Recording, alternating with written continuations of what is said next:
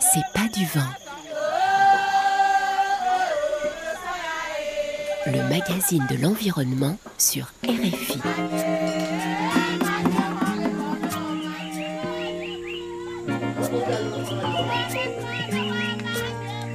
Anne-Cécile Bras. C'est aujourd'hui que s'ouvre la 28e conférence de la Convention des Nations Unies sur le climat, la COP 28. 70 000 personnes, oui je sais c'est énorme, 70 000 personnes donc sont attendues à l'Expo City de Dubaï aux Émirats arabes unis pour faire progresser la lutte contre le changement climatique. Il y a les négociateurs qui défendent les positions des 197 pays membres de la Convention, les représentants des ONG, les journalistes, les scientifiques qui partagent leurs connaissances et de plus en plus de lobbyistes qui infiltrent les séances de négociation et les cocktails pour défendre les intérêts des industries polluantes. Comme nous allons le voir, les émissions de gaz à effet de serre responsables du changement climatique continuent d'augmenter. Alors à quoi servent ces grands rendez-vous? Que s'est-il réellement passé depuis ce 3 juin 19 1992 où se sont réunis à Rio au Brésil pas moins de 182 chefs d'État et de gouvernement pour le sommet de la Terre. Ah si, il s'est passé des choses. Trois conventions des Nations Unies, celle sur le climat, celle sur la biodiversité et celle sur la lutte contre la désertification ont été créées. Mais aucune des trois n'a démontré son efficacité. Alors qu'est-ce qui bloque? Pourquoi n'arrivons-nous pas à nous mettre d'accord pour préserver un avenir désirable à l'ensemble de l'humanité? Faut-il réformer ces grands rendez-vous et comment? C'est ce dont nous allons parler avec nos invités. C'est pas du vent sur RFI. Bonjour Fabrice Nicolino. Bonjour. Vous venez de publier Le grand sabotage climatique aux éditions Les liens qui libèrent. Le titre de votre livre nous donne une idée de votre point de vue. Nous allons y revenir. Et en direct avec nous depuis Dubaï aux Émirats arabes unis, Tosim Panou Panou, bonjour. Bonjour, Anne-Cécile. Vous êtes négociateur senior pour la République démocratique du Congo. Durant cette COP28, vous suivez ces négociations depuis longtemps. Est-ce que vous pouvez tout d'abord nous expliquer en quoi consiste le rôle de négociateur? Écoutez, un négociateur, c'est celui qui reçoit un mandat d'un pays que l'on appelle partie, hein, puisque ce sont des États partis à cette convention, ou euh, d'une coalition euh, de partis, de groupes de, de partis, pour pouvoir euh, les représenter dans cette négociation, dans cette discussion. Euh, les négociateurs généralement interviennent au niveau euh, technique, au niveau des experts, pour essayer d'essayer de faire bouger les lignes dans le sens des intérêts du groupe ou du pays que l'on représente, afin de pouvoir servir un texte qui soit plus ou moins mûr, avec des options plus ou moins claires, que l'on envoie au niveau ministériel, au niveau euh, politique, pour que des décisions soient prises. Malheureusement, et sans vouloir anticiper dans la discussion, ces dernières années, nous avons plutôt servi des, bols de spaghettis à nos ministres en leur demandant de pouvoir euh, rendre euh, ce menu digeste et, et prendre des décisions qui soient pertinentes. Alors je vous propose d'écouter une archive. Nous sommes le 3 juin 1992 et voici ce que l'on peut entendre au journal télévisé du soir. L'ouverture à Rio du sommet de la Terre, sans chef d'État et plusieurs milliers de scientifiques vont essayer de s'entendre sur les remèdes. Il y a urgence, mais on retrouve le fossé entre les pays du Nord et ceux du Sud. Sur place, Sophie Joux. Le silence. Deux minutes de silence pour ouvrir le plus grand sommet jamais réalisé par les Nations Unies. Devant l'aéropage mondial, le premier sommet de la Terre a été inauguré sans face par Boutros Ghali, secrétaire général des Nations Unies. Mais c'est sans doute Maurice Strong, secrétaire général de la conférence, qui a donné le ton des deux semaines à venir, direct, sans concession. Les riches doivent montrer l'exemple et contrôler leur développement, réduire de façon substantielle leur impact sur l'environnement, laissant de l'espace pour que les pays en voie de développement puissent vivre. Le gâchis et la destruction générée par leur mode de vie ne peuvent être maintenus au prix de la vie et de l'existence des pauvres et de la nature. C'était il y a 30 ans, donc Fabrice Nicolino, sommet de la Terre, qui est à la base de la COP28, hein, puisque c'est au cours de cet événement que sont créées les trois conventions euh, des Nations Unies sur l'environnement dédiées à la préservation, je le répète, de la biodiversité, de la lutte contre la désertification et enfin euh, de la lutte contre le changement euh, climatique. Donc, qu'est-ce qui s'est passé en 30 ans? Je crois que c'est l'heure, enfin l'heure, l'heure est peut-être déjà passée, mais c'est l'heure du bilan. Je crois que quand une initiative de cette taille, de cette importance, se déroule sous nos yeux pendant des décennies et qu'il ne se passe rien, il faut s'interroger. Que s'est-il passé? En effet, selon moi, mais aussi, aussi pour des raisons euh, factuelles, le combat nécessaire, indispensable, vital même pour la lutte contre le dérèglement climatique, cette euh, bataille a été sabotée de l'intérieur, selon moi. Et là, on entendait Monsieur Maurice Strong, dont on va en reparler sans doute un peu ou beaucoup. C'est le moment. Mm. Bon, alors Maurice Strong, c'est, si vous voulez, c'est un personnage euh, tout à fait extraordinaire, euh, très énigmatique, même pour moi. Moi, je ne prétendrai jamais que Maurice Strong n'était, pardonnez-moi l'expression, qu'un salopard euh, visant à, mentir et, à, et, à, détourner les opinions publiques de la bagarre. il faut rappeler rapidement ces différents mandats. je vais vous dire, il est chargé par l'ONU en 1970, c'est un homme qui n'a aucun rapport avec la protection de la nature, aucun. En 1970, il est chargé par l'ONU de préparer euh, ce qu'on appellera plus tard le premier sommet de la Terre de Stockholm en 1972, mais à l'époque on n'appelle pas ça le sommet de la Terre. C'est la première conférence mondiale finalement euh, consacrée aux au problèmes de la planète une date très importante.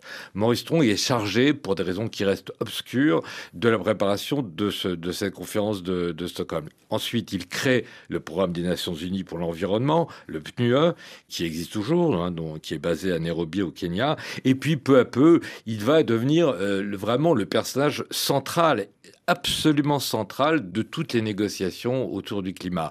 Il va euh, devenir sous-secrétaire général de l'ONU, ce qui n'est quand même pas rien.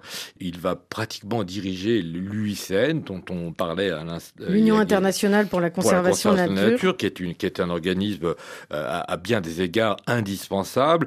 Il va être, il va être à la Fondation Rockefeller. Il va être cofondateur du GIEC, tout de même cofondateur du GIEC, et, il, il est comme sous-secrétaire de l'ONU, il est en effet l'organisateur en chef de la conférence de Rio de 1992, dont on vient d'entendre euh, le, commentaire.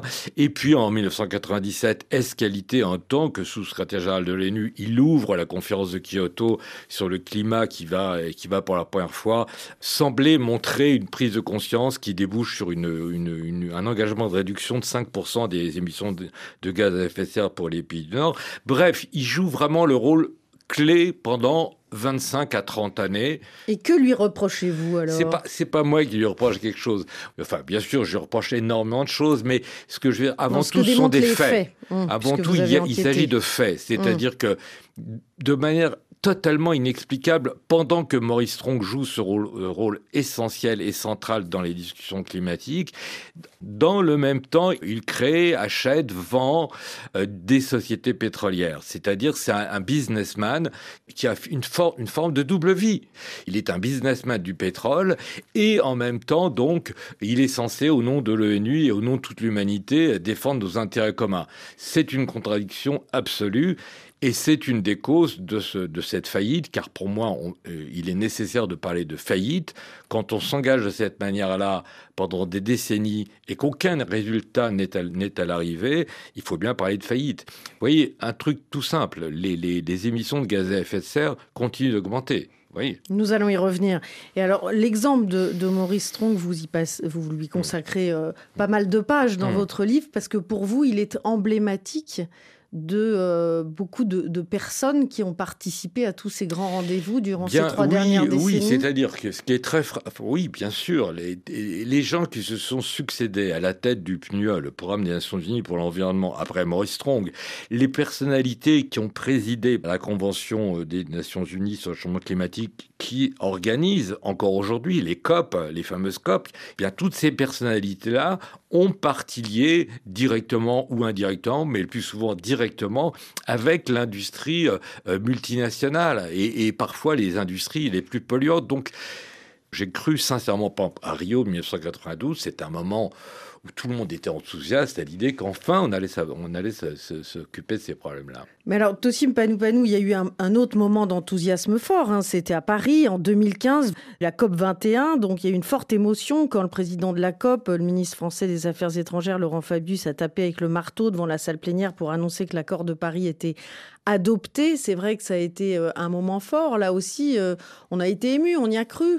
Oui, on y a cru parce que c'était un moment politique fort, un moment où euh, tout le monde avait été au-delà de ses positions tranchées, tout le monde avait pu résoudre des questions d'une extrême complexité pour arriver à cette convergence. Donc c'était un moment fort et on y a cru. C'était une espèce de, redémarrage euh, du processus, puisque le processus était bloqué, euh, puisque jusque-là on était dans un monde euh, un petit, petit peu bipolaire, avec des pays développés qui avaient des obligations de réduction et les pays en développement qui pouvaient se développer comme ils voulaient. Et l'accord de Paris emmener tout le monde autour de la table en disant euh, chacun, on doit faire notre part, chacun doit jouer sa partition, mais nous y irons à notre propre rythme. On va aller dans une démarche euh, autodéterminée, sans subir le diktat de qui que ce soit, et euh, on va essayer de faire la part belle aux, plus vertueux. On va essayer de, de faire de l'émulation, une espèce de compétition entre nous pour voir lequel sera prêt à faire le monde de plus ambition. Mais malheureusement, quelques années après, nous déchantons un tout petit peu parce que euh, le, cadre créé par, par Paris, un cadre permettant euh, le rehaussement de l'ambition de manière progressive, euh, peine à véritablement démarrer.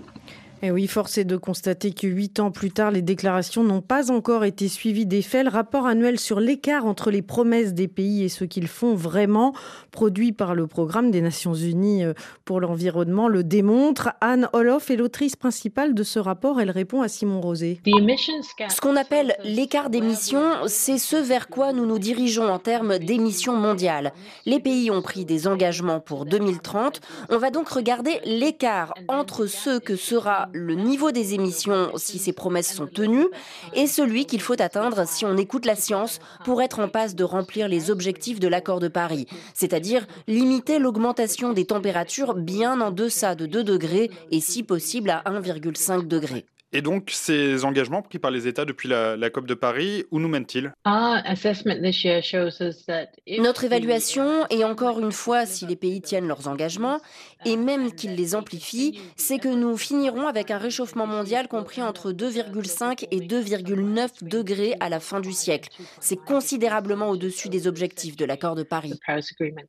Il faut donc déjà oublier ces, ces objectifs, l'écart ne pourra pas être comblé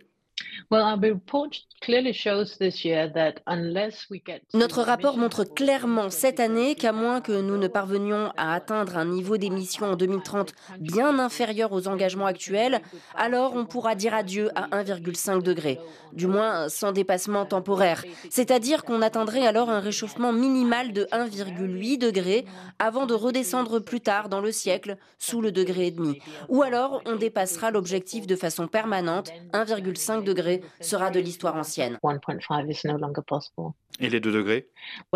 Eh bien, le rapport le montre, c'est d'ailleurs en accord avec ce que dit le GIEC, c'est que si on ne diminue pas les émissions en 2030 en dessous de ce qu'impliquent les engagements actuels, ce sera considérablement plus difficile d'atteindre l'objectif de 2 degrés. Uh, Mais cet effort supplémentaire est-il encore possible ou l'écart actuel le compromet-il définitivement?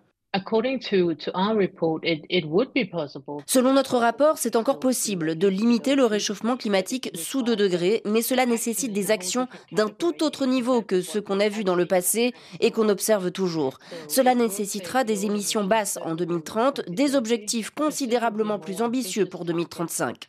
Les États doivent justement soumettre leurs nouveaux engagements à cette échéance dans les deux ans qui viennent. Ce que nous devons voir également, ce sont des progrès considérables en direction du zéro émission nette. Les pays doivent rendre leurs plans plus opérationnels et commencer à les mettre en branle. Car on lit en effet dans le rapport que ces engagements à plus long terme vers le net zéro, comme on dit, ils sont encore très hypothétiques. Oui, si on les regarde, dans de nombreux cas, ils n'ont encore aucune traduction législative. Ils ne sont pas légalement contraignants. On voit également dans de nombreux cas que ces engagements n'ont toujours aucun volet opérationnel ni d'objectif intermédiaire. Peut-être encore plus important, on voit encore que dans de nombreux pays, les émissions continuent d'augmenter. Et bien sûr, si on veut atteindre le net zéro, il faut d'abord passer par un pic d'émissions avant de rapidement décroître pour être dans le bon rythme. Tossim Panoubanou, comment réagissez-vous aux conclusions de ce rapport? Ce rapport euh, est sans appel. Hein. Je crois que c'est l'une des forces qui sous-tend cette négociation dans laquelle nous sommes. C'est qu'elle est basée sur euh, ce que la science nous dit. Donc c'est objectif, c'est indéniable. Et donc effectivement, lorsqu'on regarde la trajectoire d'émissions euh, globales sur laquelle nous sommes, c'est très inquiétant, surtout euh, pour un Africain comme moi, puisque lorsqu'on parle de température au niveau global, il faut savoir que le ressenti sur le continent africain est plus important parce qu'on parle donc d'une température euh, moyenne à travers la planète. Et donc le ressenti au niveau africain, il faut, on, se dit en général, multiplier par un et demi. Donc euh, voilà, je pense qu'aujourd'hui, il faut un sursaut, il faut euh, que on puisse créer un cadre incitatif euh, de, coopération renforcée pour qu'ensemble on puisse essayer de sauver cette planète. Fabrice Nicolino, dans votre livre, vous, vous rappelez que vous aviez écrit juste après la COP 21 et l'adoption de l'accord de Paris en 2015 que évidemment la COP 21 sera un naufrage. C'était avant, en vérité. C'était une tribune que j'avais signée dans Le Monde, et oui, où je disais euh, que, cette conférence, la, COP 21, serait annoncée comme un miracle, et qu'elle serait un désastre. En vérité, pourquoi? Pour une raison finalement très simple.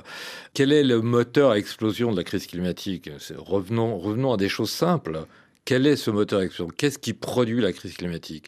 C'est évidemment la prolifération démentielle d'objets matériels et d'échanges commerciaux à l'échelle de la planète. Évidemment, nous-mêmes, nous le faisons. Vous savez sans doute aussi bien que moi, et peut-être mieux d'ailleurs, qu'à peu près la moitié des, émissions de gaz à, effet de serre d'un pays comme la France, c'est lié aux importations. C'est des émissions de gaz à effet de serre qui sont faites ailleurs et qu'on importe ici. Mais on en est quand même les responsables de ces émissions de gaz à effet de serre. Si vous voulez... Euh, euh, ça ne pouvait être qu'un désastre en vérité, cette conférence de Paris. Et il faut quand même rappeler qu'il il ne s'agissait pas d'accords contraignants. Donc c'était encore une fois, je dis bien encore une fois, une déclaration solennelle comme Rio en 1992, où tout le monde s'embrasse, où tout le monde trouve la situation magnifique, où tout le monde est très heureux, alors qu'en vérité, rien ne se passe. Vous avez vu, comme moi j'imagine, que au mois d'octobre, c'est la première fois dans l'histoire des relevés météorologiques, la température moyenne du globe pour le mois d'octobre a dépassé les 2 degrés. C'est la première fois, c'est pas la dernière, mille fois hélas. Donc vous voyez bien que l'heure du bilan est arrivée, c'est-à-dire continuer les COP comme ça, euh, faire semblant, car pour moi il s'agit d'un vaste simulacre d'action. On fait semblant d'agir alors qu'on n'agit pas et que les émissions continuent à augmenter. Tant qu'on en restera là, à des, à des proclamations, à des engagements vertueux qui n'ont jamais de lendemain, tant qu'on en restera là, ça ne pourra pas avancer. Et en attendant, l'exploitation des énergies fossiles que sont le pétrole, le gaz et le charbon continue. Nous irons en Côte d'Ivoire où un énorme gisement vient d'être inauguré. Mais avant cela, pour prendre notre respiration, un peu de musique avec le groupe britannique Algie et leur titre Tarot qui rend hommage au grand photographe Robert Capa.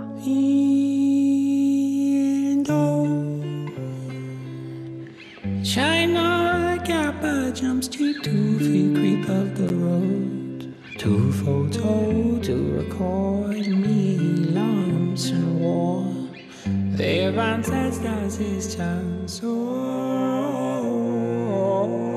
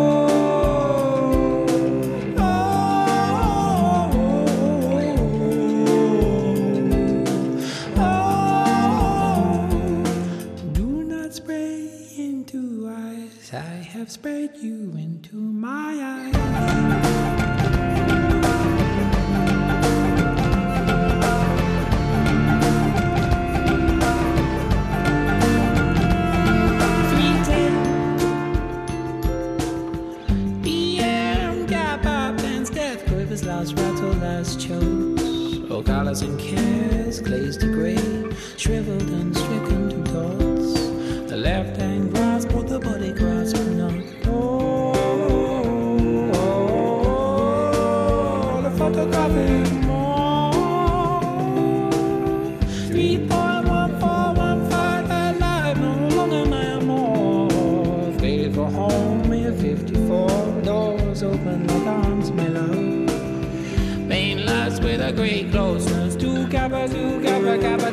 And nothing reunited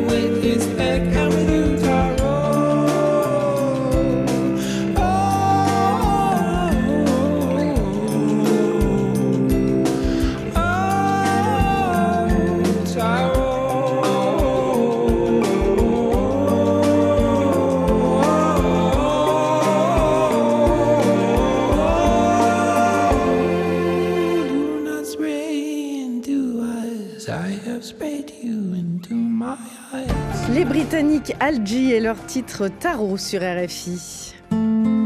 C'est pas du vent, le magazine de l'environnement sur RFI. Le problème de la transition écologique, on le représente en disant que c'est l'État qui essaye de venir à bout des résistances de la société civile. Pour nous écrire, c'est pas du vent rfi.fr. Mais c'est pas ça en fait. La transition écologique, c'est la société civile qui essaye de venir à bout des résistances de l'État. Ce qu'il faut déverrouiller fondamentalement, c'est l'inertie intellectuelle des gens qui gouvernent. C'est aujourd'hui que s'ouvre la 28e conférence des Nations Unies sur le climat à Dubaï, aux Émirats arabes unis. La principale cause du réchauffement climatique, ce sont les émissions de gaz à effet de serre qui proviennent de la combustion des énergies fossiles que sont le pétrole, le gaz et le charbon. Tous les rapports scientifiques expliquent qu'il ne faut plus exploiter ces énergies et encore moins développer de nouveaux gisements. Mais la semaine dernière, Robert Begré-Mambé, le Premier ministre ivoirien, a procédé au lancement de la production du gisement Baleine. En réalité, les sociétés Eni et Petrosi ont démarré depuis fin août l'exploitation de cet important gisement de pétrole brut et de gaz naturel au large d'Assini dans le sud-ouest du pays. L'exploitation se fait de manière offshore. D'ici 2020, ce gisement devrait produire 200 000 barils de pétrole par jour. La Côte d'Ivoire espère ainsi mettre à disposition de ses entreprises et de ses habitants une énergie, je cite, de qualité abordable. Écoutez les explications du ministre Abdourahman Sissé, secrétaire général à la présidence, au micro de Binta Diagne.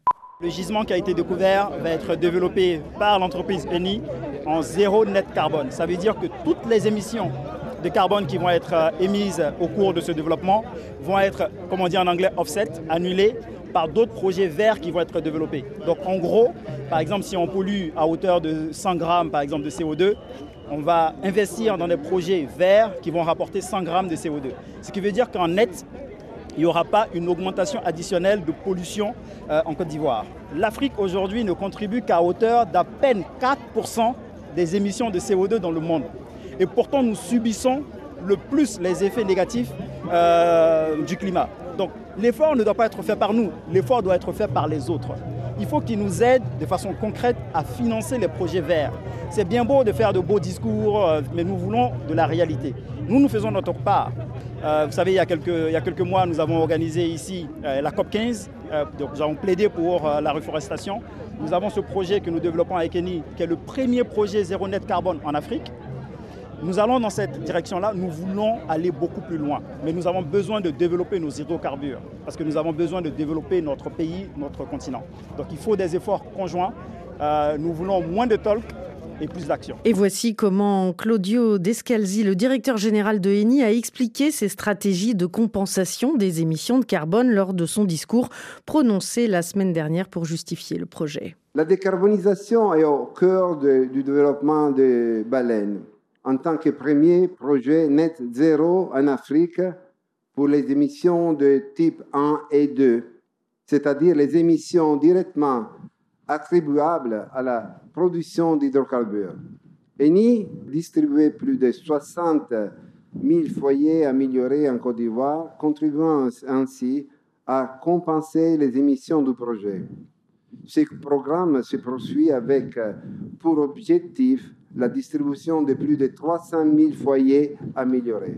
En plus de la, décarbonisation, notre stratégie englobe la création de partenariats à long terme, l'usage des technologies in- innovantes et la priorisation de la responsabilité environnementale et sociale. Toutes les initiatives que nous menons en Côte d'Ivoire visent non seulement à améliorer l'accès à l'énergie, mais aussi à soutenir l'éducation, la santé, la création d'emplois emplois et l'entreprise nouvelle dans le but de réduire les émissions et l'impact sur l'environnement. Binta Diagne, notre correspondante en Côte d'Ivoire, va essayer d'en savoir un peu plus sur ces projets de compensation. Tossim Panoupanou, je rappelle que vous êtes négociateur senior pour la RDC à la COP28.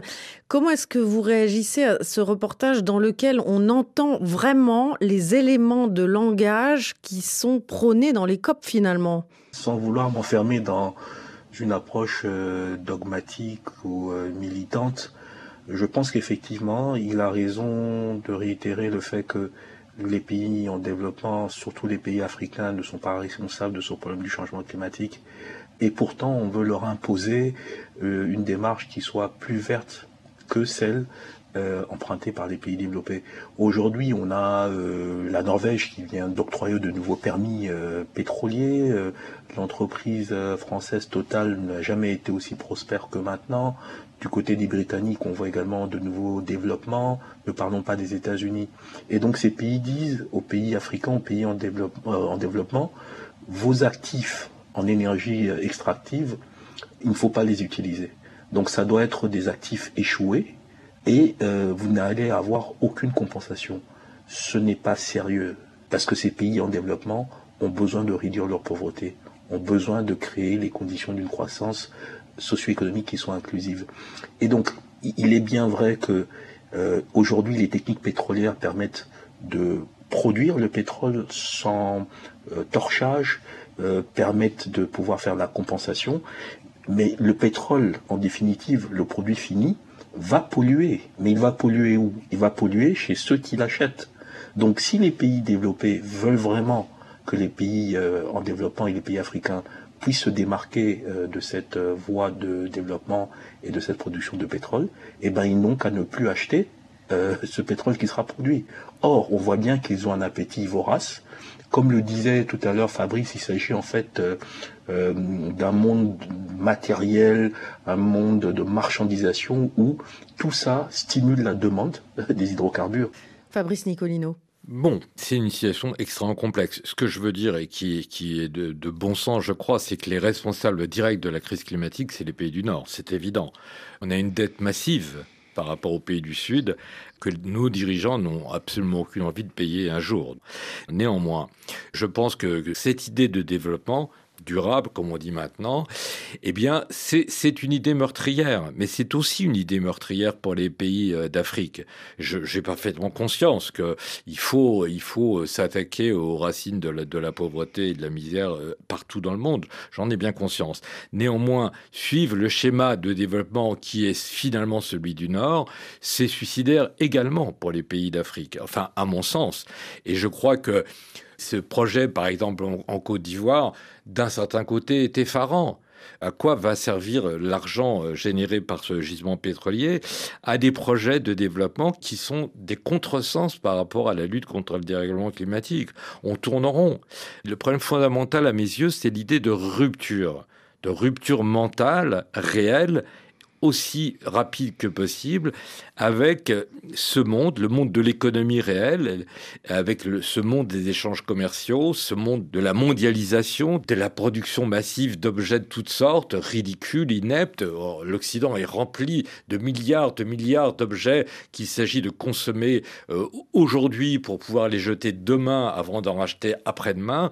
Si on, ne, si on ne se bat pas pour une rupture mentale avec cet univers, y compris au Sud, y compris en Afrique, alors tout est perdu. Voilà ce que je pense.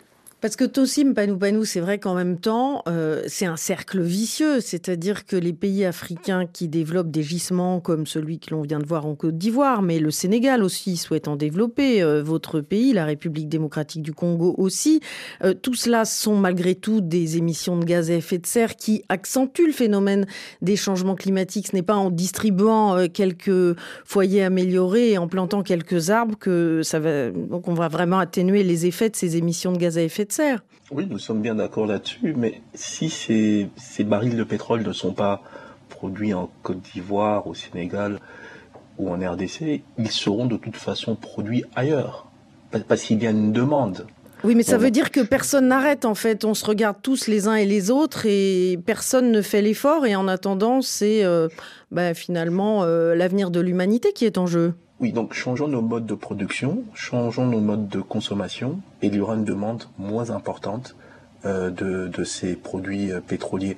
Mais, mais pourquoi les Africains, en fait, alors qu'ils sont pauvres, alors qu'ils ont un problème de sécurité énergétique, hein, 600 millions d'Africains sont dans le noir, alors qu'ils sont obligés d'importer des produits finis qui creusent leur balance commerciale et ils exportent des produits à faible valeur ajoutée, devraient se priver de leviers qui peuvent les aider à générer de l'argent. C'est vrai que Fabrice a insi- insinué que euh, cet argent généré euh, va peut-être contribuer à créer des infrastructures qui elles-mêmes seront plus émettrices encore de gaz à effet de serre, mais c'est également de l'argent qui peut réduire la pauvreté, aider à investir dans des projets euh, sociaux et paradoxalement même avoir les moyens d'avoir une politique environnementale qui soit plus ambitieuse et moins dépendante des bailleurs. Fabrice Nicolino Bien sûr, mais moi, ce, que je, pourquoi je plaide, c'est pour une alliance, bien entendu, des peuples. C'est-à-dire, quand je, je vois que ce gisement euh, en Côte, au large de la Côte d'Ivoire est donc euh, exploité par le, le- la transnationale italienne Eni, je me dis ça ne, ça ne peut pas marcher puisque c'est ces transnationales, leurs objectifs, leur puissance de feu et aussi des phénomènes de corruption qui ne concernent pas que l'Afrique, qui concernent le monde entier, mais qui existent aussi en Afrique je veux dire, ça, ça ne peut pas aller. C'est-à-dire, je suis pour une alliance euh, tout à fait décisive entre les, les, les, les sociétés du Nord et les sociétés du Sud, mais qui passe par une bataille organisée, volontaire, et décidée contre les, les multinationales, dont Eni en Côte d'Ivoire, dont Total Energy en, en, en Ouganda et en Tanzanie, et tant d'autres. Une, une bataille contre ces multinationales, mais aussi contre les gouvernements qui très souvent ouvre la porte à ces multinationales, et pas seulement en Occident, mais aussi dans le monde entier, mais aussi en Afrique. Et pas toujours euh, au profit des populations. Alors que faire? Comment réformer ces grands rendez-vous euh, internationaux pour qu'ils soient efficaces? Nous en parlons après une respiration musicale. Euh, quoique, avec le titre Plus rien des engagés québécois, les cow-boys fringants, en hommage à Carl Tremblay, leur chanteur décédé récemment.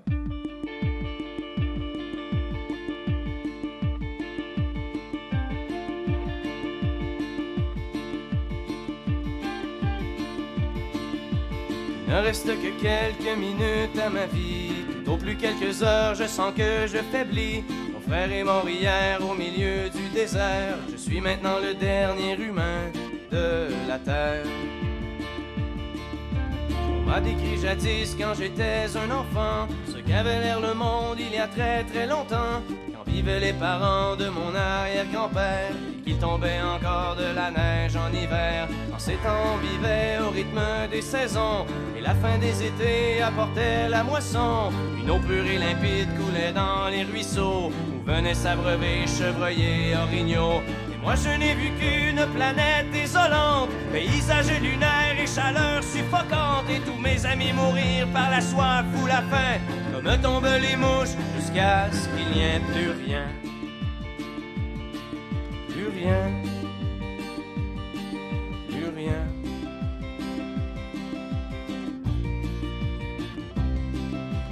Il ne reste que quelques minutes à ma vie. Au plus quelques heures, je sens que je faiblis. Frère est mort hier au milieu du désert. Je suis maintenant le dernier humain de la terre.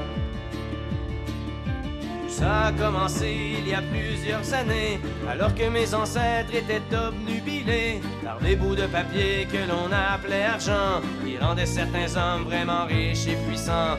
Ces nouveaux dieux ne reculant devant rien, étaient prêts à tout pour arriver à leur fin. Pour s'enrichir encore, ils ont rasé la terre, pollué l'air ambiant et tari les rivières. Au bout de cent ans, des gens se sont levés et les ont avertis qu'il fallait tout stopper. Mais ils n'ont pas compris cette sage prophétie. Ces hommes-là ne parlaient qu'en termes de profit. C'est des années plus tard qu'ils ont vu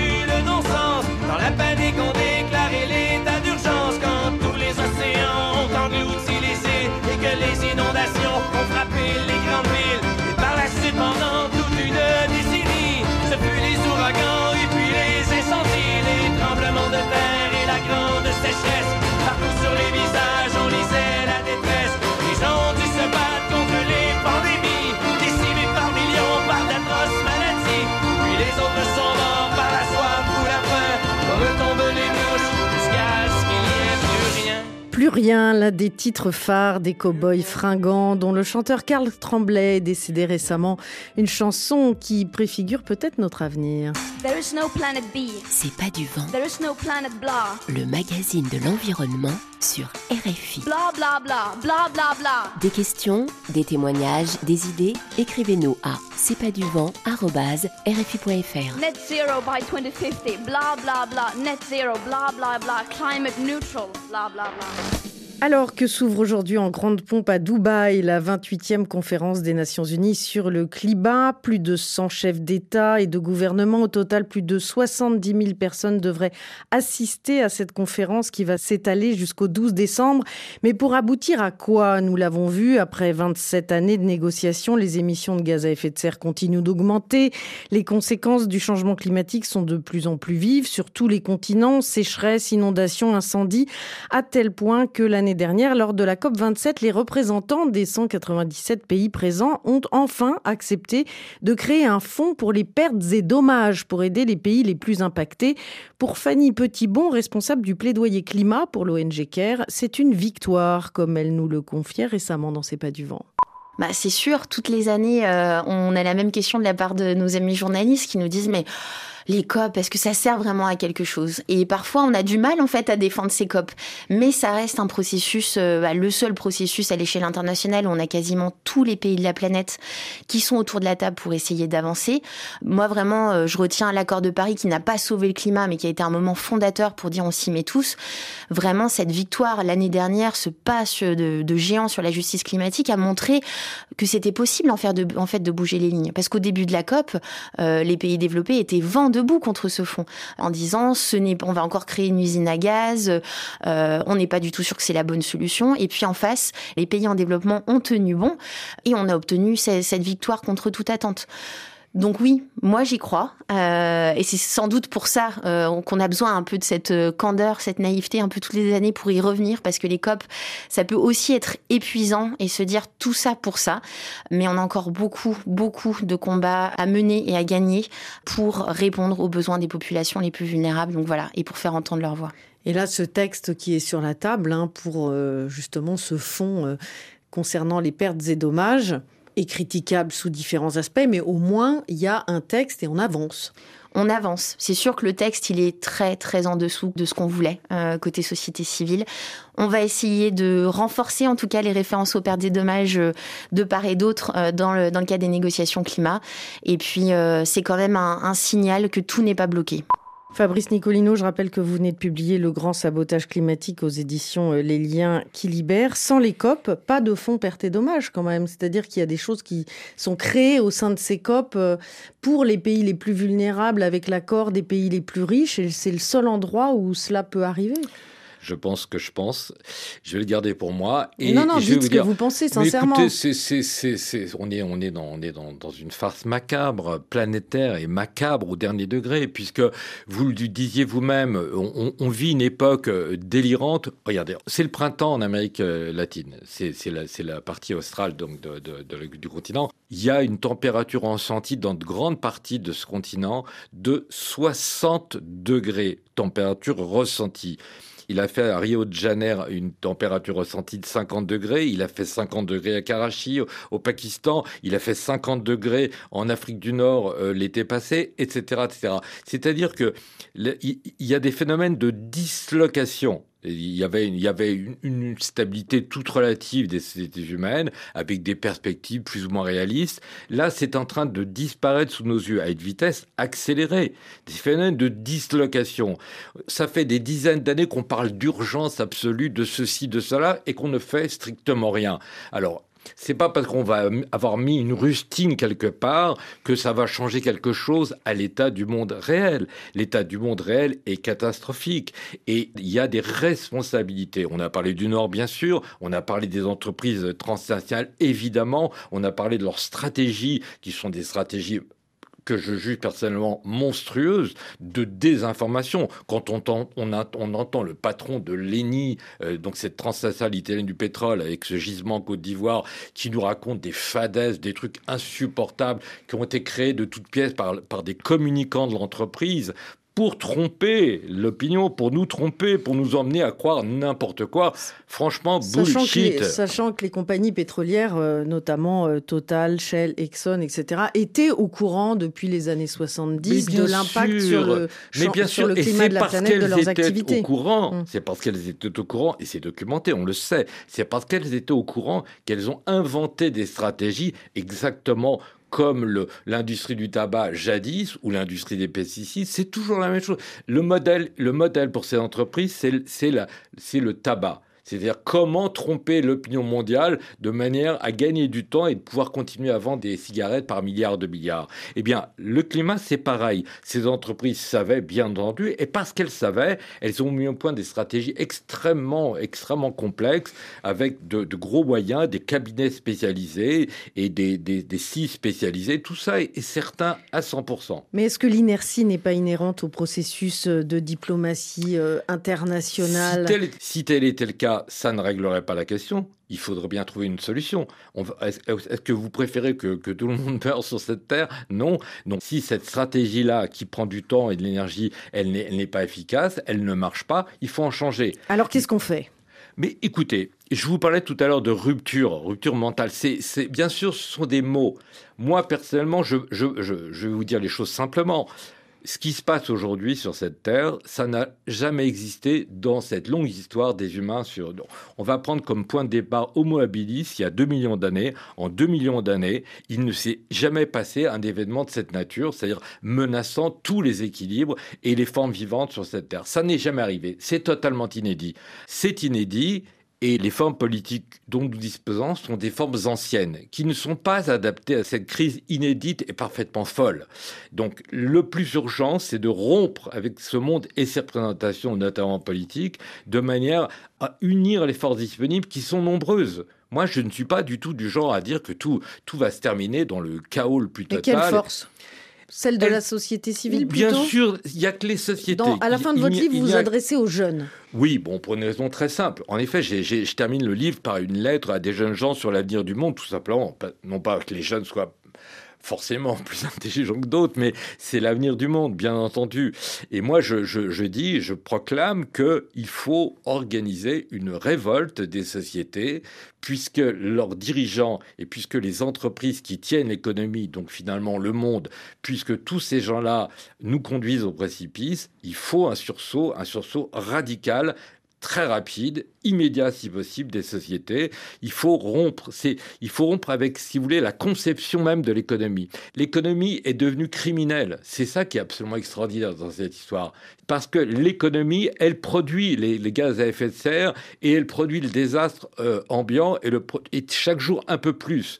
Donc, Tant qu'on, tant qu'on sera d'accord pour un, un système diabolique, si j'ose dire, de, d'échanges internationaux et de mondialisation, de- tant qu'on sera d'accord là-dessus, on ne pourra pas avancer d'un quart de millimètre.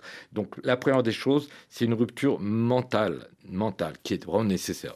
Tosim Panou Panou Oui, donc pour moi, je crois que le processus, effectivement, est un, un tout petit peu euh, cassé. Il va falloir qu'on travaille un tout petit peu pour euh, le réparer, pour le rabibocher. Moi, je pense un que tout la, la petit peu, mais choses, euh, que- globalement, enfin, je, je me permets de rebondir, mais un tout petit peu, il y a urgence là quand même, non? Oui, donc je pense moi qu'il faut qu'on retourne vers les fondamentaux. Quels sont les, les éléments importants sous-tendant ce processus? Pour moi, c'est ce que la science nous dit et la règle de droit. Aussi longtemps qu'on ne va pas respecter ces deux éléments, aussi longtemps qu'on ne va pas suivre les recommandations du GIEC et respecter les engagements pris, malheureusement, euh, les choses n'iront pas mieux. Deuxième élément, pour moi, c'est le manque de courage politique. Euh, les gouvernements ont des choix à faire pour pouvoir aller dans une démarche qui soit plus vertueuse en termes d'action climatique, mais cette démarche peut être coûteuse à court terme et bénéfique à plus long terme. Or, un politique regarde le mandat qui est le sien et se dit je ne vais certainement pas faire des sacrifices, être impopulaire, pour que d'autres puissent venir euh, capitaliser sur les dividendes. Troisième chose, je crois que les gros pollueurs doivent arrêter de nous prendre en otage, nous qui contribuons moins au problème, et, gérer certaines des choses en amont au sein du G7, au sein du G20, et ne pas ramener euh, toutes ces questions toxiques au niveau de la convention climat, parce que ça nous fait perdre euh, de la dynamique et nous emmène dans des problèmes qui ne nous concernent pas. Je dis toujours, en Afrique, on dit que quand des éléphants se battent, c'est l'herbe qui est victime. Nous sommes fatigués d'être les victimes de ces deux grands géants que nous connaissons. Et, et- et donc, Donc les deux grands géants, ce sont les. États-Unis et la Chine. Fabrice Nicolino, vous disiez pour terminer. Non, je disais, mais je veux dire, je disais tout à fait amicalement, où est la dynamique? Je, je, je, je m'excuse de vous le demander, mais où est, la- où est cette dynamique? Je, je comprends que ceux qui participent au COP, qui, qui, qui voyagent d'un bout à l'autre de la Terre, je ne parle pas de vous, je ne vous connais pas, je, je vous mets à l'écart, mais il y a une espèce de tribu internationale de gens, euh, une tribu autoproclamée, où les gens se cooptent les uns, les uns, euh, les uns avec les autres, et qui, et qui, et qui tient le, crachoir, si j'ose dire, qui nous parle des COP depuis, depuis maintenant euh, euh, près de 30 ans, et qui nous tient toujours le même discours. C'est-à-dire ça, excusez-moi, mais ça, je l'ai déjà entendu 25 000 fois dans ma vie. Ça fait 30 années. Je vous jure que c'est vrai, ça fait 30 années que j'écris sur le dérèglement climatique. 30 années. Et J'ai écrit quantité de choses euh, euh, qui, disaient déjà ça il y a très longtemps. Je, peux le démontrer. Et j'ai entendu ces propos si souvent que je ne les crois plus du tout. C'est-à-dire, vous savez, il y, avait un, écrivain euh, euh, roumain formidable d'ailleurs du début du XXe siècle, Panay Strati, qui va en voyage en Union soviétique en 1928, en Union soviétique stalinienne donc. Et Panay Strati, c'est un cœur pur, c'est un, type formidable. À l'époque, il symp- sympathise avec le, régime et avec le- avec l'Union soviétique, et il voit, il voit, la réalité. Il voit des mendiants, il voit la police politique omniprésente, tout ça, ça le choque Et à un moment donné, un, de ses accompagnateurs, qui est probablement d'ailleurs un agent du, du GPU, donc du, de ce qu'allait devenir le KGB, à, un, moment, donné, euh, Istrati lui dit, mais enfin, c'est incroyable tout ce qui se passe, mais qui correspond pas du tout aux idéaux. Et, et son accompagnateur lui dit, mais camarade Istrati, on ne fait pas d'omelette sans casser des œufs. Et à ce moment-là, Istrati, superbe, lui répond, je vois bien les œufs écrasés, mais où est l'omelette? Et voilà. Eh bien, merci en tout cas à tous les deux. On sent bien qu'il y a besoin de réformes dans ces COP, ça c'est très clair. Aussi, on se retrouve à Dubaï euh, la semaine prochaine.